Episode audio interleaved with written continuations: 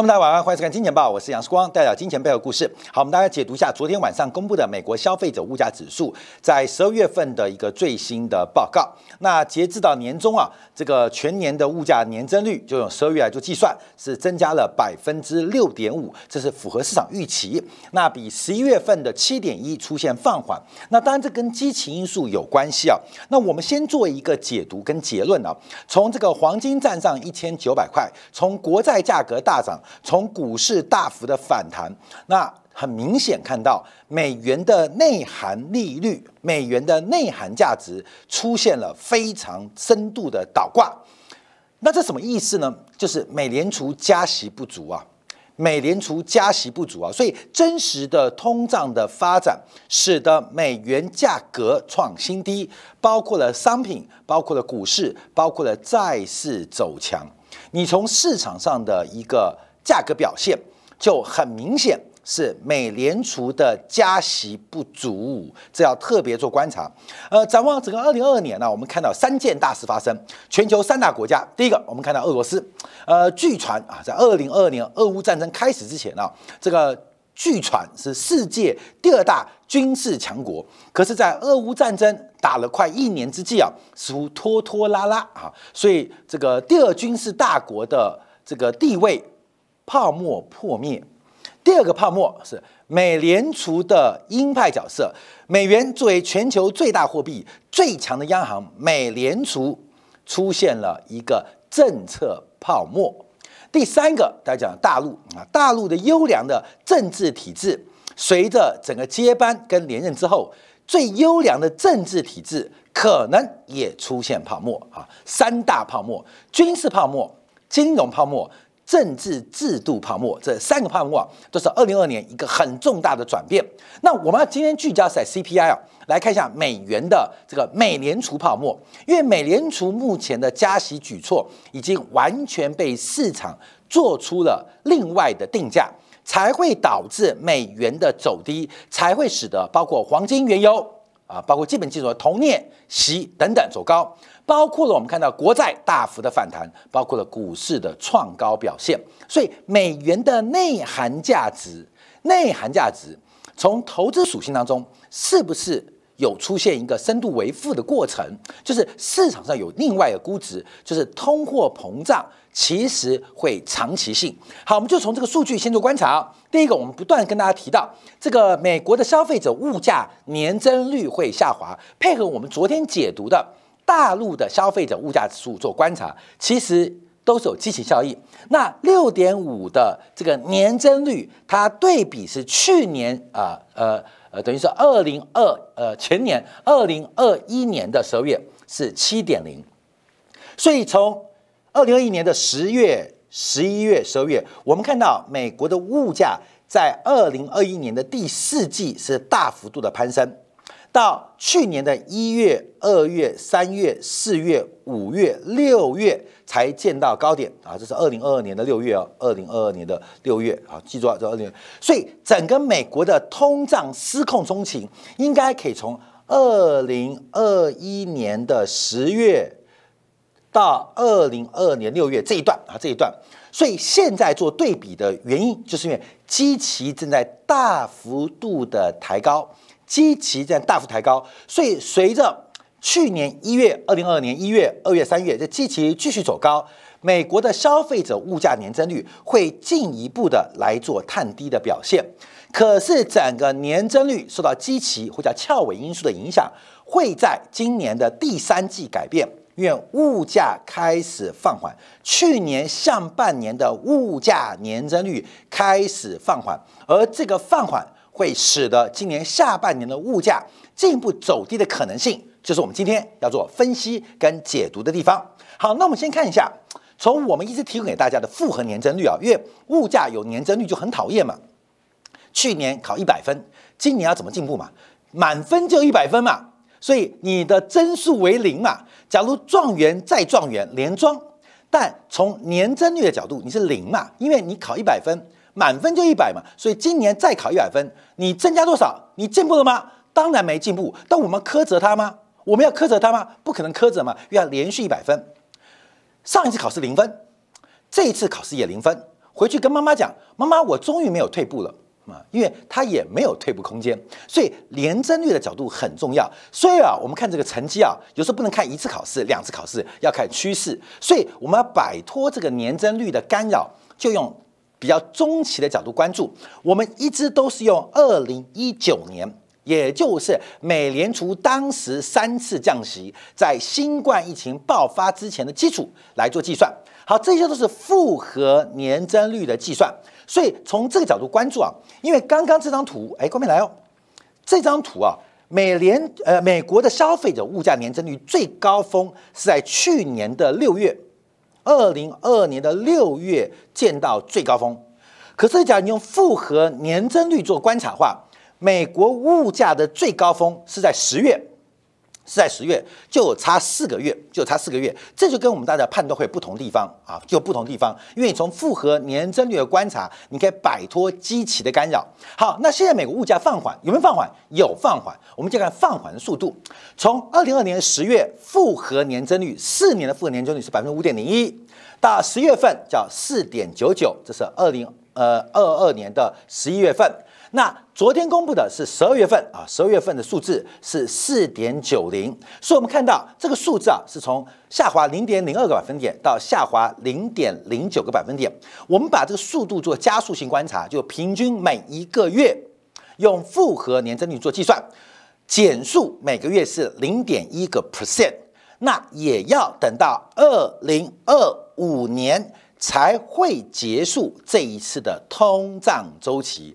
在正常的情况之下，就是按照目前我们可见的所有的价格讯号之下，最快也要到二零二五年才有可能让整个物价的增速回到百分之二的水平。我要跟大家报告，就是从真实的物价的增增速来做观察，要到二零二五年，这个物价才有可能回到。百分之二附近的水平，今年是二零二三年嘛，所以还有两年的时间慢慢做修正。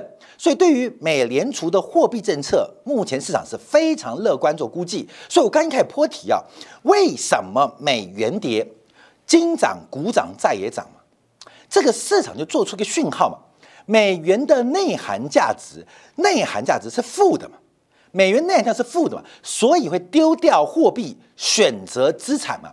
你会丢掉货币这个资产，去选择啊金属，选择权益股票，选择债务债债国债啊，就是很简单逻辑嘛。这是一个偏好逻辑，这是一个机会成本逻辑，也是一个资金成本观念。所以美元一定有一个问题，让美元走低。而这个美元走低，就市场上现在是对于美国的长期通胀。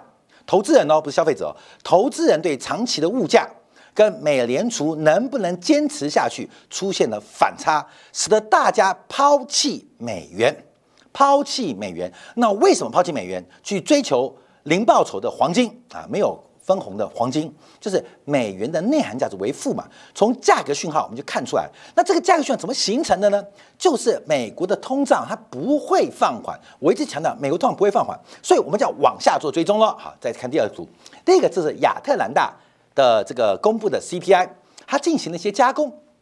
这个我们节目也常用啊，分别弹性的 CPI 跟粘性的 CPI。那什么叫弹性 CPI 呢？就是通常啊，跟商品原物料价格波动比较大，所以叫做弹性的 CPI 啊，弹性的 CPI 啊，弹性 CPI，它通常的波动比较大啊，涨得也很快，跌得很快。像油啊，像我们看到很多的这个呃，像呃呃烟酒啊啊，像这个呃珠宝啊等等啊，这些跟商品有关的，它价格啊波动比较大，叫弹性的。那粘性的是比较小，粘。性比较小，但粘性通常占整个消费者物价指数的权重将近七成。好，从这个亚特兰大的美联储所公布的这个数字来做观察，弹性的 CPI 是出现大放缓，从二零二二年去年三月的百分之二十年增率，现在放缓到百分之呃七点三，百分之七点三。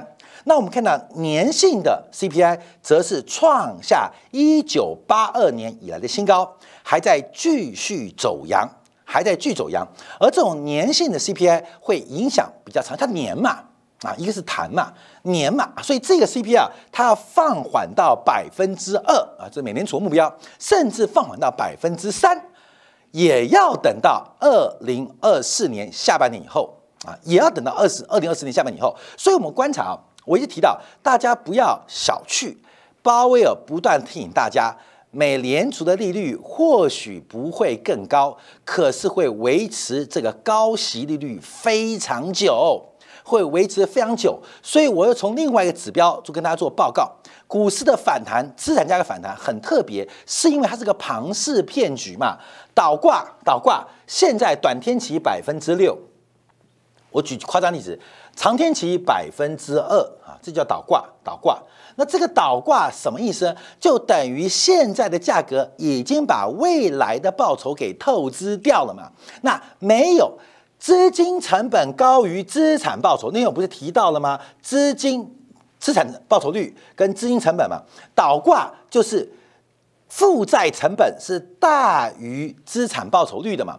你带杠杆赔的越多，那为什么还会涨？就是一个博傻游戏，因为准备赚资本利得，所有的资产它的内涵的报酬基本上都是为负。后面为什么会强调嘛？倒挂。短期是资金成本，长期是资产收益率。短期是资资金的成本率，长期是资产的收益率，所以就形成倒挂。那这个倒挂等于透支掉，就是个博傻游戏。价格的走高，并不是鼓励，并不是利息的分红或分论，而是在乎于有一个比你更傻的人用更高价格拿走。这是目前资产。所有资产价格行情当中啊，都出现的现象，这叫倒挂。好，所以我们看到这个倒挂会维持多久？那它假如戳破，假如利率一直维持，维持一年，维持两年，甚至维持两年以上，那这个庞氏骗局最后最终的兑现，清算日就会出现。而在清算日出现之前，这个市场就会自我做市场出清的动作。所以最后一只老鼠到底是什么时候进场？不知道，是昨天进场，还是今天进场，还是明天进场，还是二月份这场是最后一只老鼠？不知道。可是大家都是老鼠，因为市场一定会在清算日期到临之前进行结算嘛，啊，进行结算啊。我再讲一次哦，跟我们讲说，你现在现在成本是百分，现在成本是百分之。反正我们就以短线，现在我举例子啊，百分之四，反正每年都百分之四的报酬，每年都百分之四报酬，每年都百分之四啊，百分之四，百分之四，百分之四，每年都百分之四哦。可是现在市场的估值是百分之八，就是有人呐，利用现在价格透支了未来，透支未来，而且价格越走越高，这边拿百分之八，这边拿百分之八啊，这点点点到了百分之八，等到真正到期的时候，最后一个投资人他不仅没有百分之四。他要把前面的超额的百分之四、百分之百分之四做买单，你知道吗？这就是最后的清算日，最后的清算日会出现了。这时间我们是以六年的 duration 可以倒算，因为最长不会超过六年。因为从我们看到台湾的保险公司的 duration 大概六年多，包括美联储的资产负债表六年多，所以理论值的清算日。是六年啊，可以算叫就二零二二年到二零八年了。但这是理论极大值，但这极大值不会发生，一定往前退嘛，一定往短期收缩嘛，因为不可能到最后一天你才发现你被骗了，不可能啊，不会。所以很快的清算日什么时候到来？市场上不断在累积这个风险，我要特别提醒大家。所以我们再回来观察，那有没有可能改变这种格局？就要看市场通胀的发展。因为啊，昨天公布的数据，其实现在很多同行都提到。这个从百分之七点一的年增率下滑到百分之六点五，这个第一个是受到基期的干扰。那这个基期主要的原因是油价出现了非常大的负贡献，总共从七点一掉到六点五，七点一 percent 掉到了六点五 percent，大概掉了零点六个百分点嘛。其中贡献值最大的就是能源，光是能源，光是能源就贡献了负的零点四五个百分点嘛。也就是物价下跌，其中零点六有四分之三是来自于能源，就是油价了。因为去年油价在这个位置很高嘛。另外一个是二手车跟哦，尤其是新车价，二手车、二手车、二手价，二手车价格贡献了另外负的零点二五，所以负的零点二五加负的零点四五，关键这两个是负贡献拖累哦，这是负贡献拖累哦。而七点一到六点五是掉了负的零点六。所以你很明显可以看到，其实其他的物价还在涨，因为能源的基期过高，因为二手车的价格期过高，形成物价的拖累。但事实上，扣掉能源跟二手车的价格，是它的物价还在往上攀升。这是我们先从全面性的 CPI 来拆解年增率，可以看得到。那从月增率啊，那更明显，因为月增率啊是昨天啊上上不是反复吗？因为公布出来数据是符合预期，到底是利多还是利空？一下大涨利多，一下大跌利空，一下大涨利多，一下大涨利空，所以这个中间的反复很特别啊。我们看到从月增率是当做利多的一个基础啊，是从。正的零点一到负的零点一，也很明显，从正的零点一到负的零点一，也是来自于油价，也是来自油价。可观众注意到啊，这是十二月数据啊，一月份的油价开始涨了嘛，而且油价后面会涨多少，我们不知道。油价会涨多少，我们不知道，你知道吗？油价要跌，那就是俄罗斯打赢这场战争嘛，这不符合目前西方的主流想法。油价要大跌，就是包括昨天美国跟日本的二加二，国防部长、外交部长联席会议啊，把中国当做一个主要敌对对对手，中国被封锁嘛，中国要垮嘛，这也不符合现在沪深三百的走势嘛，所以油价它不会只跌不涨啊，它是又涨又跌，涨多就是最大利空，跌升就最大的利多嘛，所以油价现在是拖累。那跌多了会不会成为今年下半年最大的推升力道？好，等一下要做解读哦。所以我们看一下这个能源基本上是拖累，把美国物价给拖下来。激情因素其主要最大的权重影响就是能源价格。好，另外我们看到二手车价格也是主要拖累因素。可是二手车价格能跌多少？当然会跌。但能跌到哪边？最近啊，不是特斯拉啊，今天听说啊，全球开始降价，一降降二十 percent，降完二十 percent 之后，大家还是买不起，嗯，明白还是买不起，因为现在全球最贵的特斯拉，应该台湾地区排前五嘛，啊，就标准割台湾韭菜的。那嗯，大大陆的这个特斯拉都快变成呃中级车、廉价车了，台湾的特斯拉还是豪华车，你知道吗？豪华车。豪华车，所以就很妙啊。那现在我不客气讲啊，开特斯拉什么 Model Three 的都是低压在开啊，那些低压在开，那小这个也不知道干什么的低压在开，真的人脑子怪怪的，低压在开。有钱人谁买特斯拉？我讲知道谁买啊？就说说，所以这个价格下跌。可是我讲什么原因？就算是特斯拉降价，仍然比传统的汽油车价格贵嘛。那这形成的物价的误差嘛，你懂吗？电动车在降价，可是你是从。汽油车换电动车，请问物价是怎么算？电动车在讲大降价，可是它仍然比汽油车贵很多，所以你买车的价格是跌还是涨？看起来价格是跌，可是消费者实质付出的财富是增加的，这是目前我们观察到这个变化。好，再往下看一下，就按包周鲍威尔在去年十月三十号。在布鲁金斯啊，这个美国重要智库会议所发表的这个呃通胀看法，把通胀分成三个部分。第一个扣掉了食品能源的核心商品，第二个是住房，第三个是扣掉住房的其他的这个服务类的消费啊，这三大块。那目前观察核心商品，但是崩溃了，各位，但是崩溃了。连今天台积电都说明年第一季很惨嘛。呃，连台积电的库存都创下新高嘛？啊，关淼特别注意窗色。我今天跟小编提到，这个叫做魏哲家吧，另外一个叫什么名字啊？啊，刘刘刘德英嘛，他们天天在买台积电哦。关淼，你去想个问题哦。我今天想提出个质问：刘德英跟魏哲家，你是不是有兼差啊？你为什么有那么多上亿的钱可以买台积电的股票？台积电给你的主要的薪水之外，最大的是 bonus，是以股票形式做发放哦。所以刘德英跟魏哲家其实他们的收入高，但没有高到那么离谱哦。可他可以每一个季度甚至每个月都买台积电的股票，让我就想，刘德英、魏哲家，你们哪来那么多现金可以不断买台积电的股票？光明有没有想过这个问题啊？另外，他是兼差，是兼差吗？嗯，当然不可能，但不可能是收受不良的一些呃赃款或是不不能查的金流嘛。但很问题，你是不是有兼差？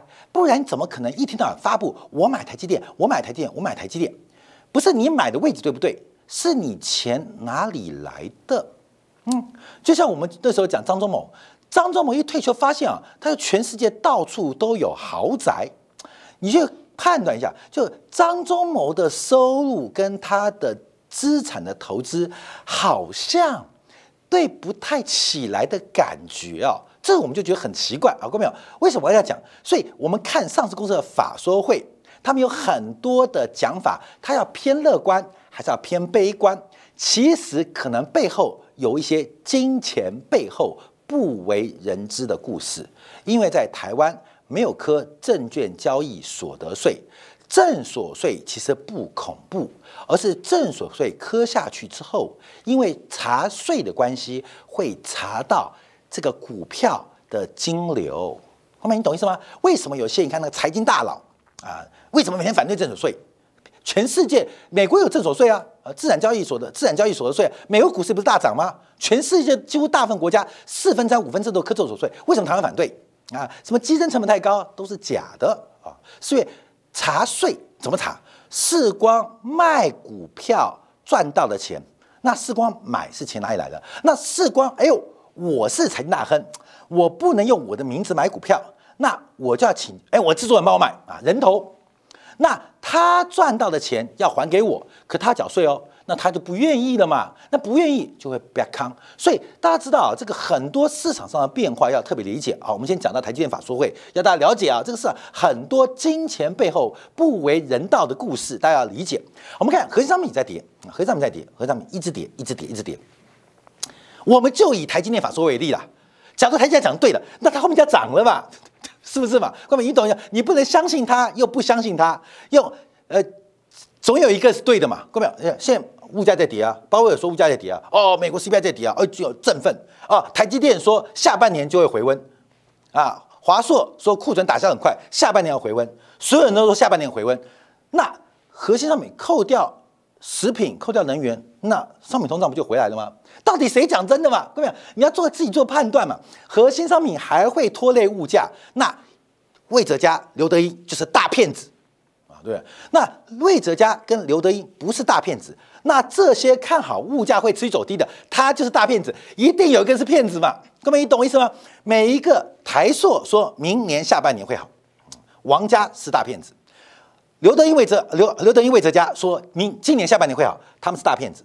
华硕思从说下半年会好是大骗子，看到没有？他们都不是骗子，那就投行是骗子嘛？各位，总有一个人是骗子，不然怎么可能会反弹嘛？好，各位，这是大家注意观察。但我不关心核商品，等我要讲一下食品跟能源。好，住房的价格持续膨胀，那另外扣掉住房之外的核心服务出现了反弹，这是一个很特别的地方哦。好，所以我们往下做观察啊，时间有限，我们要快速往下走啊。第一个是住房成本啊。当然，今年的这个第二季啊，随着每年做什么换约啊，随着物价呃房价滞后性啊，因为房价也见了高点嘛，它会下滑，就滞后性换完之后，把过去该反映的反映掉。可后面我讲我要讲个例子啊，因为这个成成成，一个是房价的增速年增啊年增，这是年增，随便讲，它 PS 什么，还有租金的年增啊，关为什么我看我会关表做财经很简单哦，这年增。另外还有什么？还有包括贷款成本、成本，就是资金成本。我在说，这三个问题哦。房价下滑，房价下滑会带动租金下滑。房价下滑，租金下滑，那成本不下滑怎么办？房东啊，房东，其实我也算是房东啊。房东这是万恶的啦，看没有？房东万恶的。哎，房东，你的房价下滑，是不是租金也要下滑？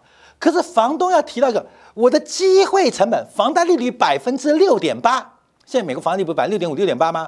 我的那是我的资金成本，也可能是我的机会成本。假如我们那个钱我带来的，那就是我的资金成本；假如我全现金买房用来租给人家，那是我的机会成本。光明，你懂意思了吗？叫机会成本，所以它可能是资金成本、也机会成本，它叫百分之六点八。他在这边等着你，房价或租金要跌于这个。跌房价的年增率低于六点八，所有美国人的房子都泡水。房租假如低于六点八，全世界的房东是蠢蛋。你懂意思吗？你的资金成本每年就是六点八，我租给你百分之五，我是傻瓜吗？你有，我把房子卖了，我就至少不要还这个贷款嘛，或者房子卖掉，我去减少我的机会成本六点八，结果我的租金租你百分之五，房东是做善事的，没听说过啦，没有听说过，所以现在大家的假设是美国房价已经弯头，所以美国的租金或等值租金会下弯头，而且弯的速度很快，可是。要注意哦，因为这是四十年、五十年没见过的升息脚步啊！过去五十年，我们考虑到房价跟房租当然有滞后关系，可是有一个刚性成本叫做抵押贷款利率，而抵押贷款利率没降啊，所以今年下半年租金的 CPI 啊，租金的年增率会降到百分之六，降到百分之五，降到百分之四，嗨呀！房东是大傻瓜，嗯，看到没有？房东会是傻瓜吗？会做片刻的傻瓜，不会做永远的傻瓜。不然他总会房东嘛，房东就很问题很厉害的嘛。所以看到没有？这个我也觉得有问题啊。就是我不是讲经济学啊，这是常识逻辑嘛。你根本你去想想你的，你做房东嘛，你在银行，要么就是贷款六趴六点美国啊六点五 percent 贷款买房租给房客嘛，不然就是我钱我的。机会成本是六点五趴嘛？那我租给房客，我租五 percent、四 percent，这像话吗？不可能，这是非理性的逻辑嘛？这不理性逻辑。所以好，这个住房通胀会降温，我们再讨论。好，另外我们看到核心通胀是稍微出现反弹，我们要往下观察，特别要注意到，因为今年美联美国的这个消费者物价指数一个很重要因素啊，包括了 PC，就是因为医保的关系，医保计算的关系。大幅的拖累 CPI，可大家注意到，二零二四年医保会形成消费者物价指数的一个推力，这是一个非常大的意外哦啊！这我们之前节目做过，医疗保险的成本怎么算？医疗保险的成本是拖累物价的主要力量，那是因为计算方式。可是医疗服务的价格却大幅走高，竟然抵消了。医保、医疗保险成本下滑，哎，又出现怪事喽？为什么？因为医生不是笨蛋，护士不是笨蛋，药商不是笨蛋。你看英国股市领先全球创新高，谁带头的？A Z 啊，那 A Z 对，打了两年针也没用，已经把几百亿美金收到口袋了，到底有没有用？没用。到底有没有方法？没方法，钱再说，钱收再说。你像这个辉瑞跟大陆的医保谈判破局。会管你中国人死活的，我赚钱要紧，因为管你的死活，我就死活有问题，因为我要对股东交代嘛。所以医疗成本现在重新攀升哦，老年化必然的嘛，这个成本怎么可能降嘛？老年化时代来临了，你不知道老年化吗？冠冕，你不知道吗？我先告诉你哈，你不知道，那这常识嘛。老年化时代来临了，老年化时代来来临，医疗成本会降低。这个奇怪，用屁股想也不可能嘛。好，观众朋友，这我都讲完了。所以，我们看到从整个消费者物价指数啊，这个就出现变化。好，现在我们往下走，因为啊，昨天美国农业部发布了一个最新啊一月份的这个全球跟美国的供需报告啊。因为时间关系，我们讲快点。美国黄豆库存产量、供应量全部下调。我们看到这个这个黄豆，哎，刚才是黄豆嘛？黄豆，黄豆好，玉米好，玉米。玉米的库存产量供给全部下调，哎，小麦嘞？小麦小麦摆在中间啊，小麦没有换，没关系。小麦也是一样，库存供应量全部下调。一月份，昨天美国农业部的报告警告是今年的粮食价格会出现风险，什么风险？看到没有？看昨天晚上哦，黄豆、玉米、小麦蹦了一个就喷上去了。嗯，商品通胀。还是核心商品通胀，红萝卜蹲，红萝卜蹲完之后，白萝卜蹲，白萝卜蹲，白萝卜蹲完，黑萝卜蹲，黑萝卜蹲蹲完之后就没有人蹲吗？没有，又回到红萝卜蹲。